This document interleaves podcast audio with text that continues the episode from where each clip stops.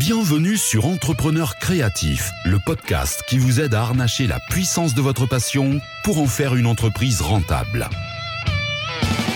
Ce podcast est conçu pour vous, les entrepreneurs créatifs qui veulent passer au niveau supérieur dans leur métier, leur passion et leur vie. Toutes les deux semaines, retrouvez ici des conseils, astuces et échanges avec des créatifs, des coachs et des mentors afin de repartir avec des clés à mettre en place dans votre business. Et maintenant, place à l'épisode avec votre hôte, Ambre, de Zéphyr et Luna.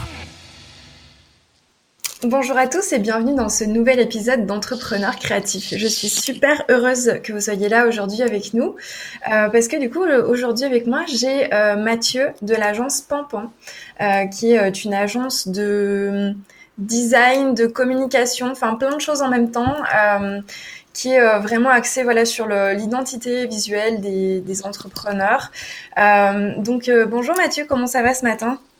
Bonjour, ça va? Ben, euh, Début juillet, donc on, attend les vacances arriver à grands pas, parce que ça reste une année euh, chargée. Euh, et, voilà, comme tous, je pense qu'on a hâte de pouvoir s'accorder une petite pause pour recharger les batteries et puis repartir à la rentrée avec un boost d'énergie. Oh ouais, tout à fait. Et on a hâte aussi qu'il fasse beau euh, parce que donc cet épisode, il va être, euh, il sera pas euh, publié tout de suite, tout de suite là, mais on a, on a hâte qu'il fasse beau. Là, en tout cas début juillet, il fait pas super beau. bon, bah, est-ce que tu peux te présenter du coup un petit peu pour les, à, nos auditeurs qui ne te connaissent pas encore, qui connaissent pas ton travail? Oui, bien sûr. Alors, donc moi, je suis freelance à mon compte depuis maintenant bonne dizaine d'années. J'ai travaillé par le passé comme euh, graphiste et directeur artistique au sein de diverses agences. Et puis euh, l'envie de me mettre à mon compte, d'avoir euh, les clients en direct pour pouvoir vendre mon travail face à face, ou en tout cas sans avoir un intermédiaire.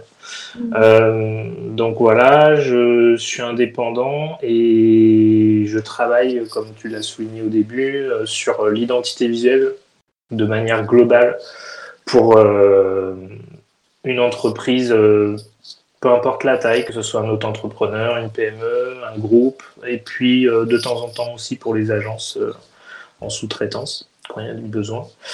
Euh, sur quel domaine je travaille, ça va être donc de l'identité visuelle globale. Ça va commencer du logo, et puis ça peut aller dans les déclinaisons jusqu'à euh, site internet, du packaging, de l'édition, plaquettes. Euh, par le passé, j'avais fait des campagnes, campagnes de pub quand j'étais en agence. Mhm. Mais voilà, globalement, ça va être un terrain comme ça, un peu 360 sur lequel moi j'aime en tout cas euh, intervenir puisque ça me permet d'avoir euh, constamment euh, de nouveaux challenges qui qui se répètent pas en tout cas que ce soit sur le support ou sur la demande. Après on en parlera je pense peut-être plus tard sur la typologie de client mais un renouveau en tout cas perpétuel qui fait que je me lasse pas de ce métier et que je fais quelque chose qui me plaît d'autant plus. Donc c'est voilà d'autant plus intéressant. Que te dire d'autre? Je sais pas dans l'immédiat du coup, t'as pas de t'as pas de clients cible, genre tu travailles pas euh, que pour euh, les photographes. Enfin, c'est super varié en fait au niveau de ta clientèle. Tout à fait.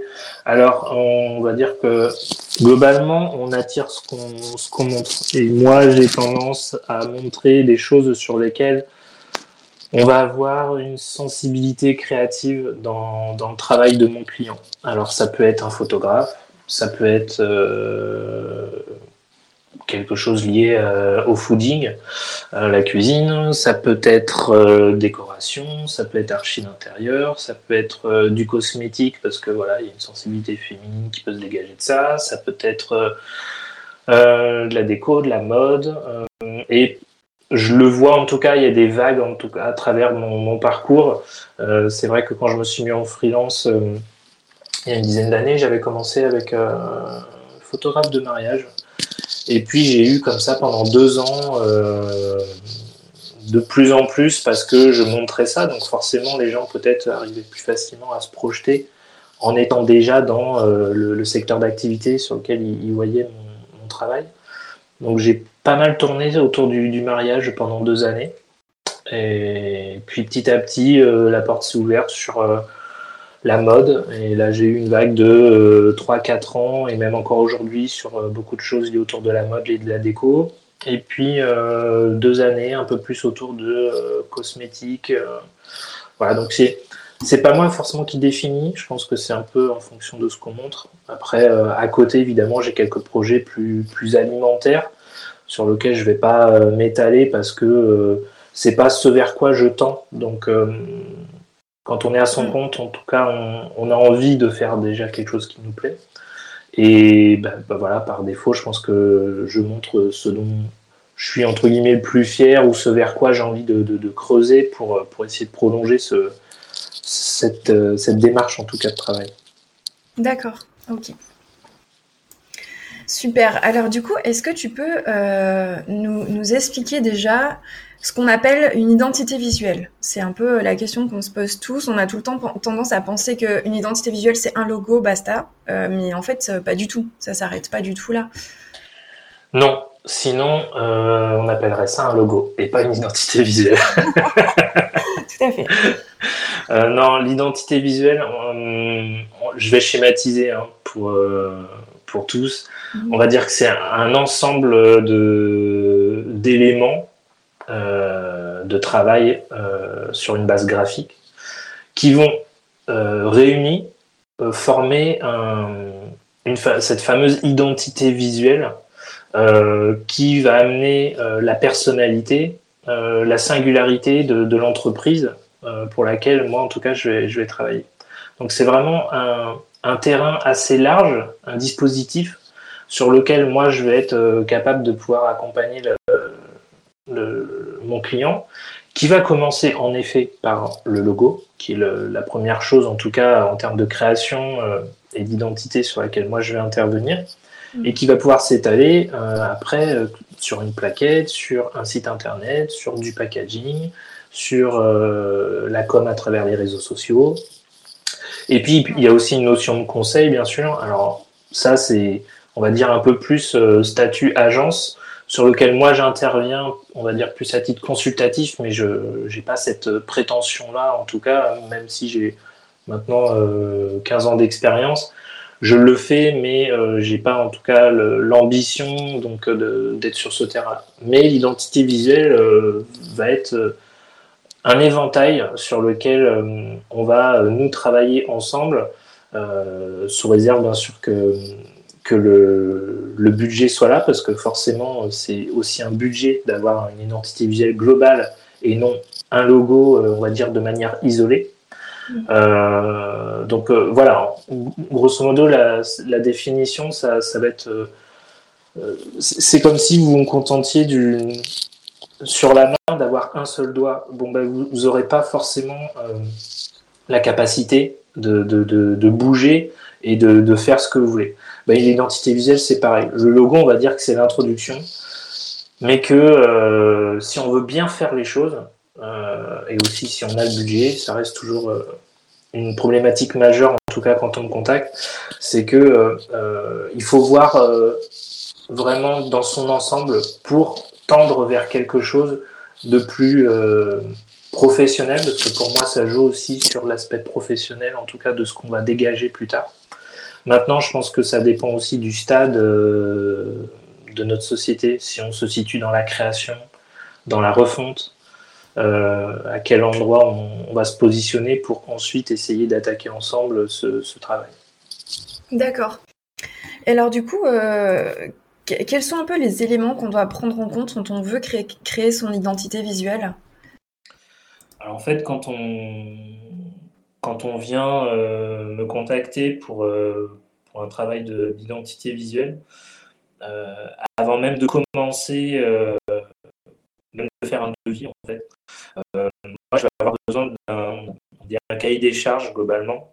soit que le client va avoir déjà rempli de son côté, pas mal d'informations, soit que moi je peux soumettre avec un, une sorte de guidelines différentes euh, questions thématiques abordées en fonction du, projet, mm. et euh, que euh, la personne devra en tout cas me renvoyer pour que moi derrière je puisse faire un devis en, conséquence et puis même qui me servira bien évidemment pour le travail d'identité. Alors ce document, il. La première, ça va être à présenter la société, donc son positionnement, le paysage concurrentiel à travers un benchmark de, des, personnes euh, sur le marché, euh, et puis présenter euh, son projet dans un second temps avec les, les, attentes. alors, ça peut être, par expérience, ça peut être entre guillemets chiant pour mon client, mais néanmoins, c'est vital. Déjà pour lui, euh, parce que euh, ça lui permet de recadrer euh, sa demande. Hmm. Parce que j'ai parfois des clients qui viennent me voir et puis qui me disent globalement bon ben on te laisse carte blanche, on te fait confiance. Ça marche pas comme ça parce que bah, mal, si ça pouvait marcher comme ça, ce serait très bien, mais malheureusement non. je dépends, je dépends d'informations, de, de, de, critères super importants sur lequel moi je vais devoir m'appuyer pour que derrière ma réponse soit totalement en phase avec euh, les besoins. Mhm. Surtout les, goûts, les envies.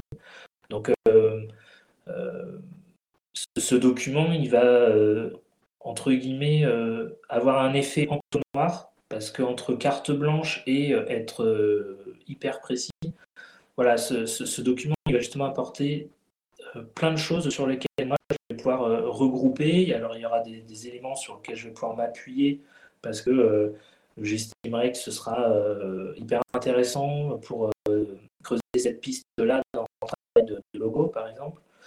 Et puis d'autres sur lesquels je vais moins m'attacher, mais que voilà, je, vais en tout cas prendre note et connaissance pour ensuite, peut-être dans un second temps, m'appuyer dessus et, m'en servir pour que ce soit un travail justifié, en tout cas quand, moi je reviendrai avec une présentation euh, de logo.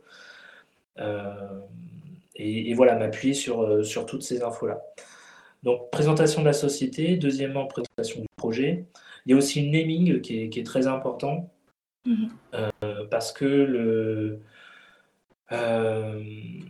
notamment si, si, je prends par exemple un projet lié à principalement en tout cas une présence digitale.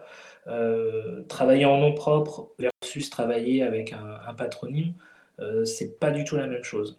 Alors je parle en termes de référencement, mais euh, aussi en termes d'image, parce que un nom propre, ben, voilà, c'est quelqu'un, mais c'est c'est beaucoup plus difficile, beaucoup plus sensible en tout cas d'exprimer de, quelque chose graphiquement euh, d'apporter une personnalité, une singularité, en tout cas en, termes de graphisme, parce que dans le nom, on ne peut pas faire plus, singulier.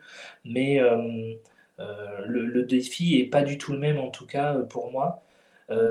alors qu'un patronyme, je vais, je vais demander des infos ben, pourquoi ce nom, comment il est arrivé là, qu'est-ce qu'il exprime. Et, avec tout ça, moi, j'aurai des indices qui m'amèneront des, infos, en tout cas ultérieurement, dans, le travail. Le référencement aussi, euh, ça a une incidence.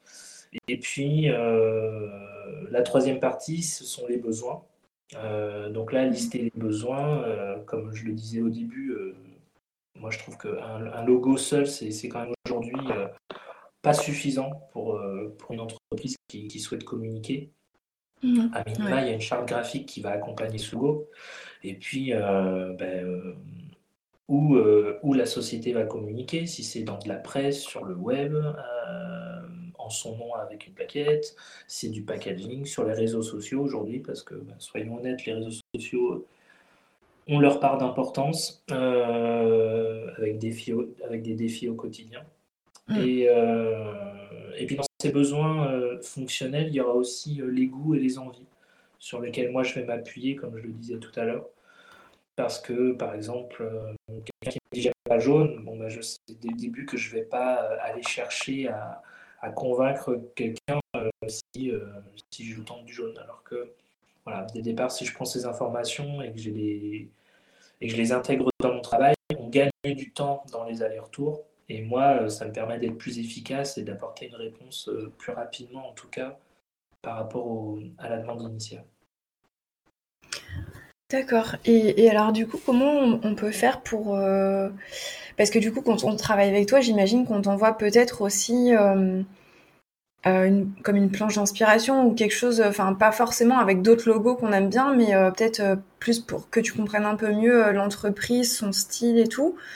Mais comment on peut faire pour, pour, pour s'inspirer quand on veut créer un logo du coup? Enfin, ou une identité visuelle plutôt Bah, si on se met du côté du client, euh, typiquement, le, le mood board est, ce qu'il y a de mieux pour que euh, ses goûts, ses envies, ses besoins euh, soient exprimés le plus facilement.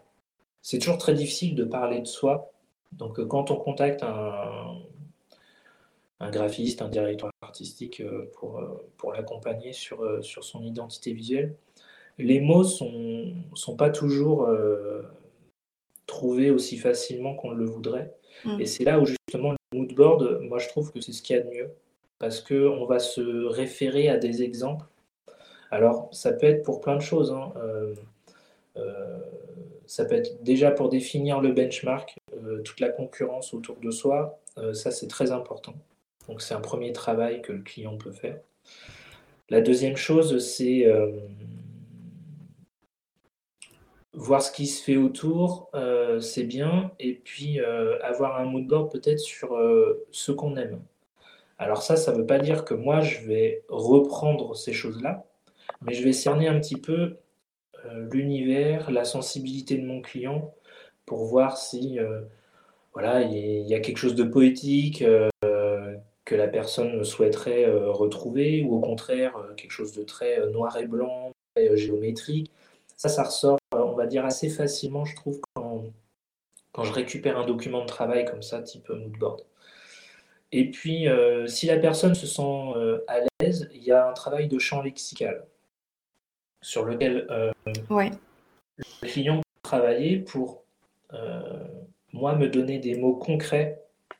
Et c'est là, attention, où ce travail il est de champ lexical, il est un enjeu et il, peut être dangereux. C'est-à-dire que si on choisit mal ces mots, euh, moi, ça peut m'emmener dans la mauvaise direction.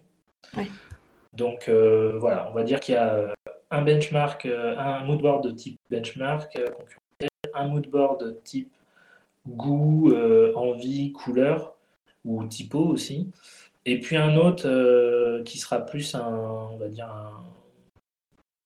tableau où on reprend un champ lexical de ce qu'on veut traduire, à savoir voilà, féminité, modernité, euh, sérieux, euh, ou au contraire euh, artisanat, proximité. Voilà, moi, c'est des mots qui vont être assez forts et sur lesquels je vais m'appuyer pour faire mes propositions de, de travail. D'accord. Et euh, est-ce qu'il y a des, alors soit des couleurs, soit des typos euh, à privilégier ou, au contraire à éviter euh, quand, on, quand on commence à penser justement à son identité visuelle? Honnêtement, il n'y a, a pas de règle sur ce sujet-là. On va avoir des affinités, donc ça c'est vraiment subjectif. Moi, je vais avoir des règles de par mon expérience. Maintenant, euh, je ne vais pas pouvoir les appliquer à, tous les cas de figure qui vont se présenter. Euh, on va dire que ce qui est à éviter, ou en tout cas à faire très attention, c'est euh, la gestion des couleurs RVB versus les couleurs CMJL. Ah oui. Donc pour être un peu plus schéma, dans un schéma, c'est faire attention à comment une couleur ressort à l'écran euh, comparé à la couleur qui ressortira sur papier. Je prends un exemple tout bête, hein, euh, euh, des couleurs type Pantone fluo qui peuvent très bien matcher, être super intéressantes sur, du, sur du print, sur du, sur, à l'écran, parce que du coup ça va ressortir, ça va être hyper flashy, voilà, pourquoi pas. Maintenant sur papier, ce sera possible, mais sous réserve d'avoir des, coûts de fabrication beaucoup plus importants que si euh, mon client s'engage avec euh, un budget, on va dire, plus limité. Et puis euh, voilà, c'est plutôt là-dessus, on va dire que ça va être des contraintes techniques, mais pas l'ordre du j'aime, j'aime pas, en tout cas sur les couleurs. je vais, je vais pas, vais pas avoir de règles en amont à dire attention, partez pas sur du jaune, ou alors sauf s'il y a vraiment une évidence, mais mm. on va dire que ce sera plutôt un travail lié à l'affinité personnelle. Donc moi, quand je vais présenter mes, mes pistes, je vais avoir des gammes de couleurs sur lesquelles je vais m'appuyer avec des mots euh, qui m'auront été donnés, comme je disais, via le, champ lexical.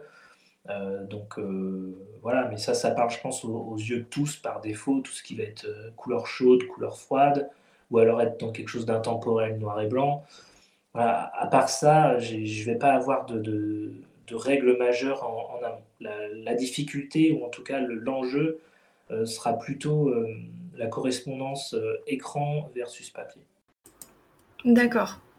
Oui, c'est vrai qu'on a du mal à. Mais de toute façon, quand on choisit des couleurs euh, dans Photoshop et tout, quand on a le, petit, euh, le petit attention, ça veut dire que c'est des choses qui sont pas qu'on peut pas trouver en, en, impression. Du coup, en CMGN, c'est pas des couleurs qui existent.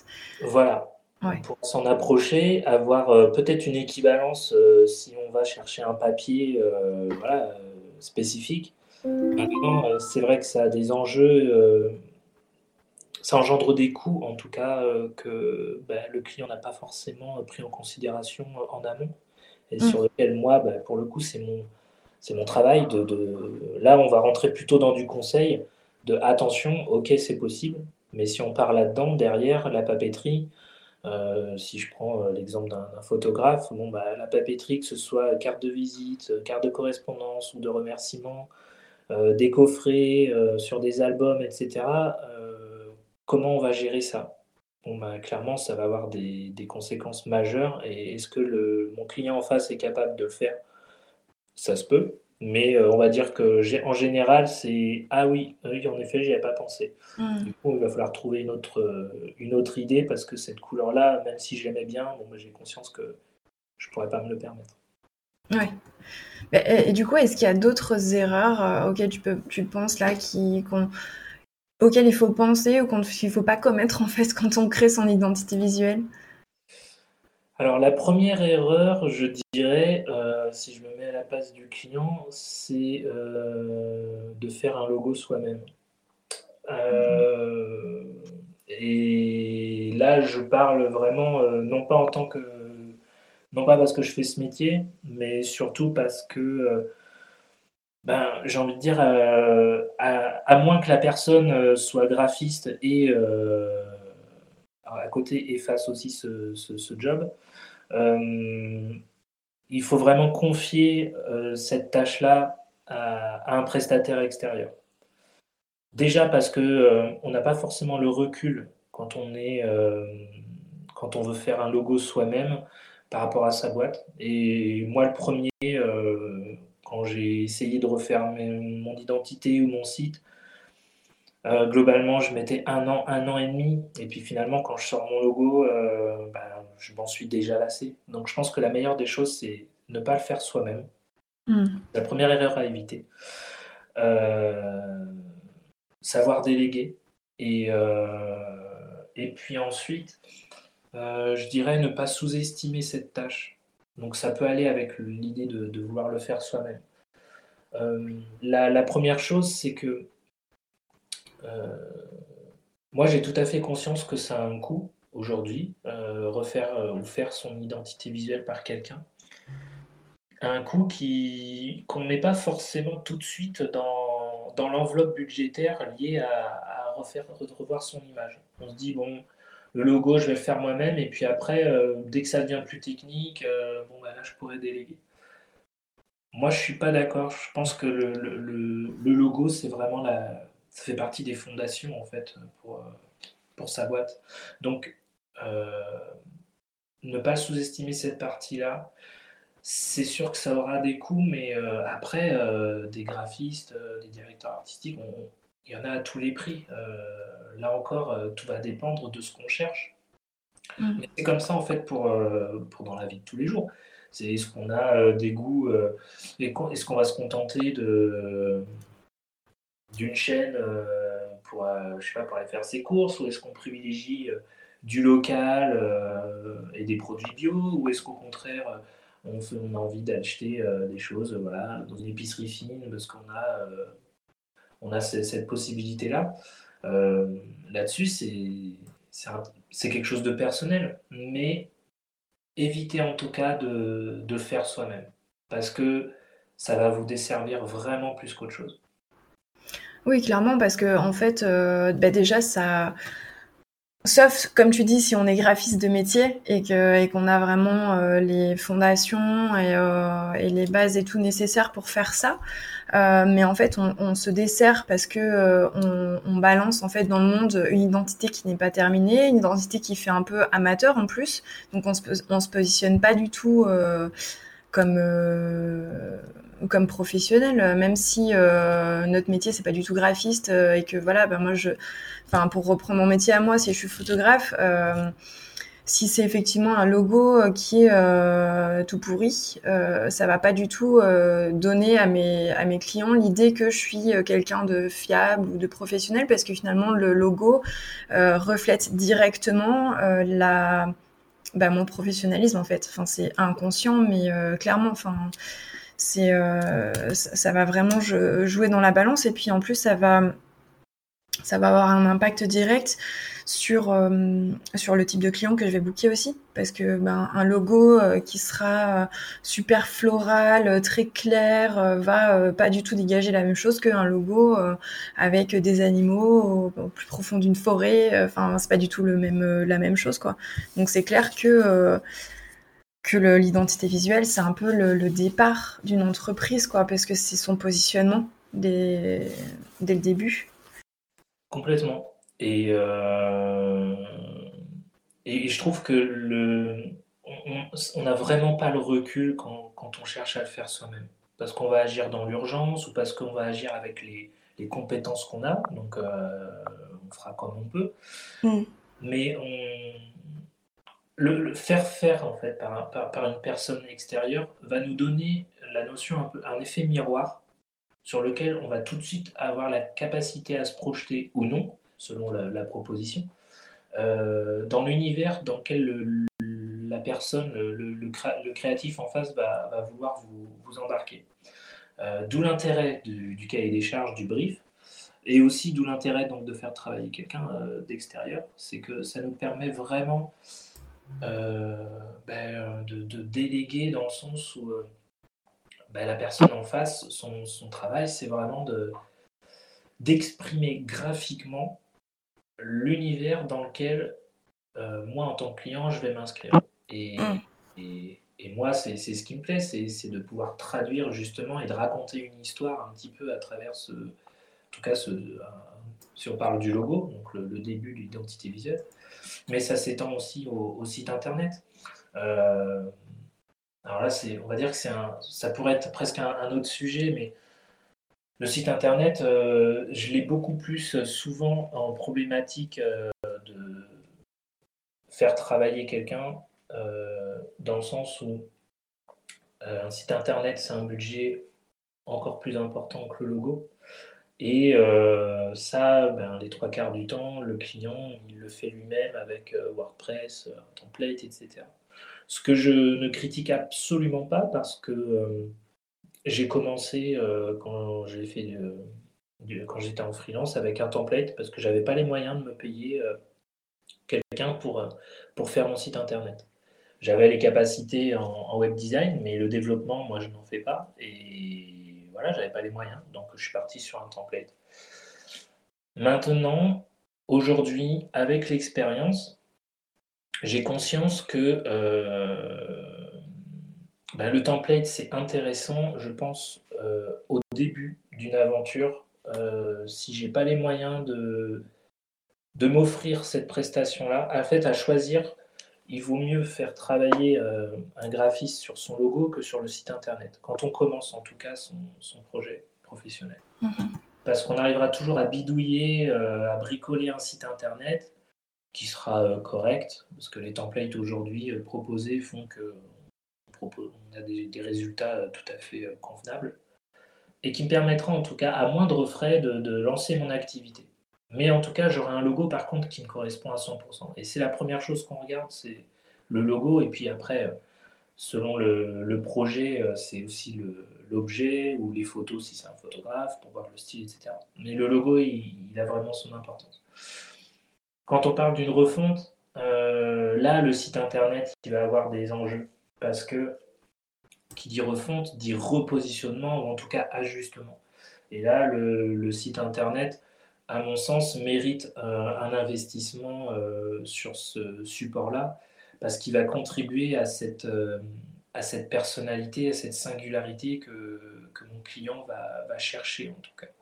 Et la présence digitale, ce que je disais tout à l'heure, elle est tellement importante que c'est quasiment lié aujourd'hui. Il y a des choses qu'un client peut, pourra faire par lui-même lors d'une refonte, mais euh, par contre, euh, il y en a d'autres aujourd'hui, moi j'estime, qui, qui sont indissociés. C'est euh, vraiment le logo et, le site. Alors, ce qui n'empêche pas après de, garder la main pour, pour, le client, parce que moi, les, les, sites, je travaille en binôme avec un autre freelance pour, pour, le développement et on travaille avec WordPress quand ce sont des, des sites vitrines. Donc le, client, nous, une fois qu'on livre tout ça, il, garde la main. On ne cherche pas du tout à, vraiment monopoliser la prestation. Mais c'est vraiment dans, le souci de bien faire. Après, moi, je n'impose rien. Euh, parce que ben, voilà, c'est toujours euh, le budget qui, revient en, première ligne. C'est bah oui, oui, c'est bien, mais euh, par contre, j'avais pas du tout prévu ce, ce budget. Et ça, c'est pas encore forcément rentré dans, je trouve, dans, dans les mœurs quand, quand, on vient me voir pour, euh, pour, pour une refonte. D'accord.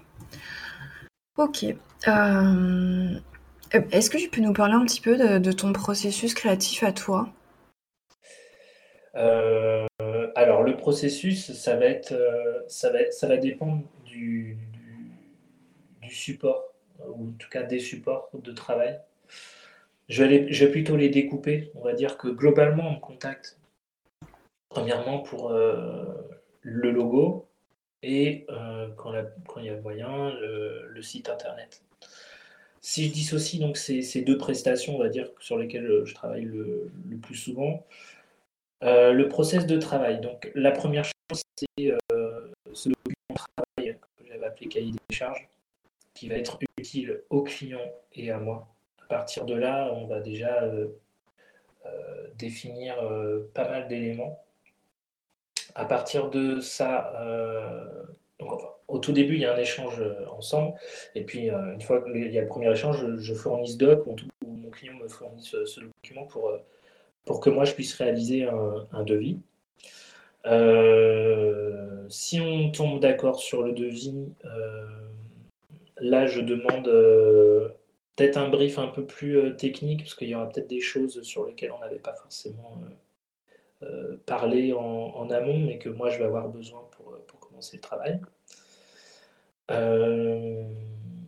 ensuite, moi je prends un, temps sur lequel je vais aller faire de la pige, m'inspirer.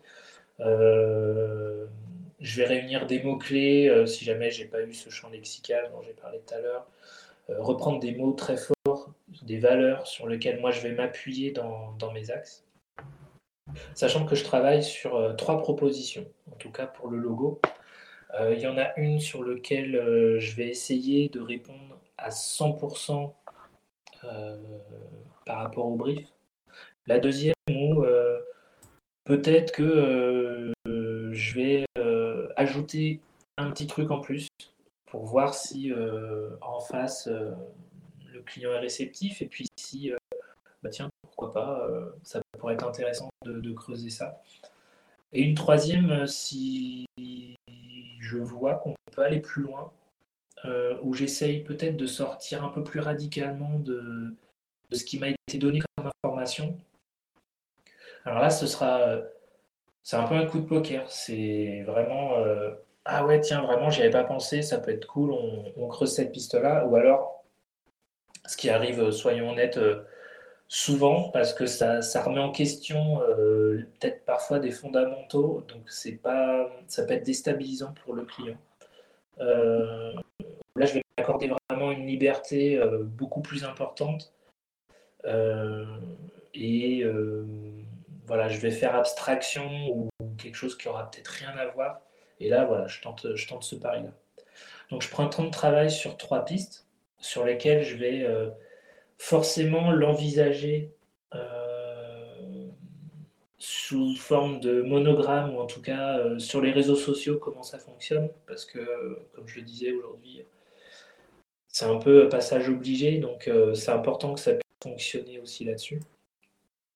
Et puis je vais renvoyer à mon client donc ce document avec les trois pistes trois univers couleurs l'adaptation voilà, sur, sur les réseaux sociaux.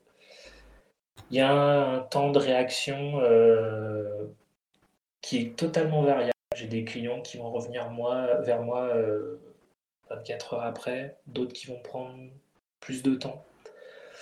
Moi, je préfère que mon client prenne quelques jours plutôt que m'envoyer des réactions à chaud. Je trouve que c'est pas forcément ce qu'il y a de plus constructif.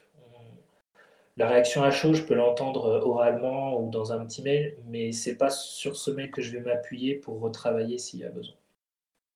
Moi, j'aime bien qu'il y ait voilà, un petit temps euh, à chaud, ok, puis derrière, euh, on prend du recul, on regarde le lendemain matin à tête reposée, avec un œil un peu plus frais. et là, voilà, en général, il y, a, des choses qui ressortent. parfois, ça va nécessiter des ajustements juste de, couleur ou une typo peut-être, euh, voilà. Et puis euh, il arrive ponctuellement que j'ai pas forcément trouvé le truc qui convienne. Dans ces cas-là, moi dans mon forfait, ça, inclut un, retravail, pas de zéro, mais assez en profondeur quand même pour essayer de, creuser de, nouvelles pistes. voilà, et puis donc je renvoie ce, doc, et à partir de là, en effet, on a trouvé quelque chose de plus intéressant et on va, affiner. Ou alors, ça m'est arrivé euh, très rarement, mais ça m'est arrivé euh, que ça colle toujours pas. Et là, euh, on, fait, face plutôt à, une problématique en face d'idées ou de, de briefs qui manquent peut-être de clarté parce que mon client, en fait, on se rend compte qu'il bah, ne sait pas ce qu'il veut. Et, là, on se rend compte en fait qu'on travaille dans le mauvais sens. C'est-à-dire que finalement, ce qui était mis sur le papier au départ, il n'y avait rien de, posé. Et, là, ça peut devenir problématique parce que moi, mon travail, c'est pas d'explorer des pistes et de, dire est-ce que ça, ça pourrait te plaire, est-ce que ça, ça pourrait te plaire. Moi, mm. l'objectif, c'est vraiment de, de, répondre graphiquement à des idées claires qui sont définies en amont via ce brief ou ce cahier des charges. D'où l'importance de ce document. Parce que moi, derrière, ça me permet de m'appuyer dessus en disant, bon, j'entends tout à fait, euh, ça, ça fait partie du jeu, hein, parfois qu'on ne trouve pas. Néanmoins, par rapport à ce qui a été défini en amont, euh, on se rend compte qu'on est en train de faire marche arrière. Et c'est là où ça coince. Donc peut-être que ça mérite un temps pour mon client dans, son coin de, de, se poser, de revoir peut-être sa copie sur des choses voilà, euh, parce que bah, le projet entre ce qu'il avait en tête et la réalité, bah, des fois il y a des décalages qui sont malheureusement euh, euh, qui créent des obstacles dans, une collaboration comme celle-ci. Et puis voilà, globalement, ça, se passe très bien et ces ajustements, une fois que je présente la, première fois les, trois pistes, on est plutôt sur, comme je disais, des, couleurs peut-être à, corriger, une typo à revoir, etc. Euh, quand ces petites modifs ont été faites, on valide donc le, logo et puis euh, moi je fais les déclinaisons sur les, supports euh, qui ont été demandés au préalable. Donc ça peut être carte de visite, comme je disais, papeterie, de la com sur les réseaux sociaux avec des, des chartes pour les, pour les publications sur Instagram, etc. Et une fois que tout ça est validé, moi, je réalise, euh, alors de plus en plus, euh, comme je le disais, le logo tout seul, je trouve que ça ne marche pas aujourd'hui. Donc il y a souvent un document type charte graphique qui est réalisé à côté, où là, il n'y a pas d'aller-retour, c'est plutôt moi qui fais un condensé des, des règles d'usage du logo, euh, ce qu'il faut faire, ce qu'il ne faut pas faire, les typos utilisés pour qu'il y ait un peu un document pour que mon client il ait toutes les informations le jour où lui, soit il fait travailler un autre prestataire pour un support X, ou euh, si lui personnellement a besoin de fournir à, euh, je sais pas, son imprimeur ou pour lui personnellement quel typo j'avais utilisé ou que je, préconise pour, pour la partie web, etc. donc ça, c'est pour la partie logo. Et puis le site internet, c'est un petit peu différent. au début, c'est la même chose avec le brief. Et là, moi, par contre, je travaille sur une seule piste. Euh, j'estime que le, terrain créatif, il est, euh, il est moins large. Euh, la liberté, elle est quand même moins importante. Donc, je fais en sorte de, verrouiller au maximum le brief pour que derrière la réponse, on ait très vite quelque chose qui corresponde dans l'idée aux attentes du client. Je réalise les, les trois pages, deux, trois, quatre pages essentielles du site pour qu'on puisse euh, valider déjà euh, ces, éléments. Et puis, une fois que ce premier lot est, OK, moi, je décline sur l'ensemble des autres pages. Je fais à la fois la, version desktop et puis ensuite le mobile parce que l'expérience mobile est aussi importante aujourd'hui, donc il ne faut vraiment pas la négliger. Donc au final, mon client, il se retrouve à avoir un peu des captures d'écran de son futur site à valider. Et une fois que c'est OK, moi, je transmets mes, mes docs, à, mes fichiers au développeur. Donc, soit c'est le développeur avec qui je travaille habituellement, ça peut être aussi un, prestataire que le client met dans la boucle en amont du projet. Moi, j'ai aucun souci à travailler avec, euh, avec d'autres prestataires. C'est juste que comme on a l'habitude avec l'autre personne, euh, mon binôme, on va dire, euh, avec qui je travaille depuis maintenant 4-5 ans, les deux tiers de l'année, on a des automatismes qui font que c'est plus fluide, plus rapide et que euh, voilà, ça permet de gagner du temps quand on a un rétro-planning qui, est souvent euh, assez short. Et puis, euh, moi, je vérifie bien sûr son, travail pour que les maquettes validées ensemble en amont avec le client soient respectées dans le travail de développement et d'intégration. Et puis, une fois la mise en ligne, fait un petit bilan de, la collaboration et puis euh, si besoin, on reste toujours là s'il y a d'autres supports à prévoir euh, dans, les mois. même euh, parfois, j'ai des clients qui reviennent deux ans après parce qu'ils veulent faire évoluer un petit peu leur site ou leur communication globale. Ok, bah, c'est super complet du coup comme, comme process. C'est clair qu'il n'y a rien qui, qui, est mis de côté. Eh bien, du coup, je pense qu'on va s'arrêter ici. Est-ce que toi, tu pourrais nous dire un petit peu comment on fait pour te trouver sur, euh, sur le web? Ouais, alors euh, sur euh, bah, mon site internet, donc c'est www.pan-normal pan.fr. Je répète, www.pan-pan.fr. donc ça, c'est mon folio. Et puis sur Instagram L'identifiant, je crois que c'est pan. Ensuite, c'est tirer underscore, tirer underscore, pan, tirer underscore, tirer underscore. Je sais que c'est pas facile à, forcément à retrouver, mais euh, ça pour le coup, c'est vrai qu'à l'époque, j'avais pas. Euh, il y a dix ans, on n'était pas dans des problématiques euh, aussi précises. voilà pour Instagram et puis après sur LinkedIn, c'est un nom propre, donc c'est Mathieu Cosset avec deux TH et puis Cosset, c'est deux SAS. Ok, bon, de toute façon, je mettrai euh, tous les liens dans les, euh, dans les notes de l'épisode, comme ça, euh, les gens pourront cliquer directement sur ton site pour, pour y accéder. Eh bien, écoute, Mathieu, je te remercie énormément. C'était super intéressant tout ce que tu as pu nous, nous partager aujourd'hui. et puis, bah, merci à vous tous qui avez écouté cet épisode. Je vous dis à très bientôt pour le prochain épisode.